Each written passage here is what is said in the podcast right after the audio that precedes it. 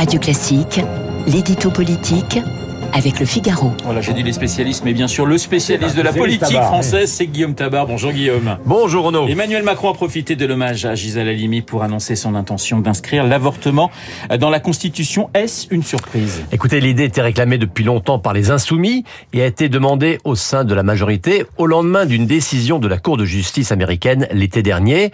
Euh, comme si, parce que le cadre bougeait outre-Atlantique, l'accès à l'IVG était menacé en France, alors que depuis la loi Veil, qui faisait de l'avortement une exception.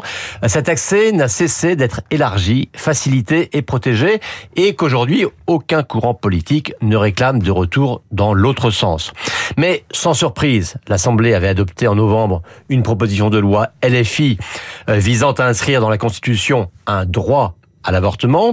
Et en février, le Sénat a aussi voté pour, mais en corrigeant le texte, ne parlant plus d'un droit, mais de la liberté d'avorter.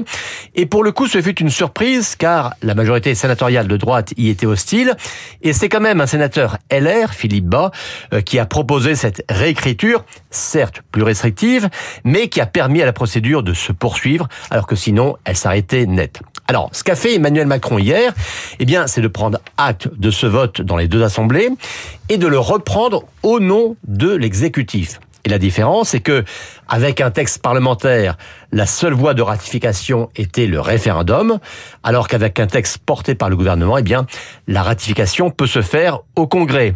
Et si on n'était pas sûr que le chef de l'État irait jusque-là, Là, on est sûr, en revanche, que ça va passer au Congrès, d'autant que Macron a choisi la formulation du Sénat plus consensuelle que celle de l'Assemblée. Alors pourquoi cette décision? Est-ce par conviction ou par calcul?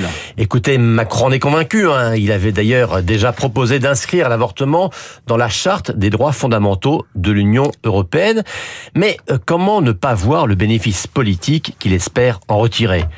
On le voit bien avec la réforme des retraites le terrain social déclenche de la contestation.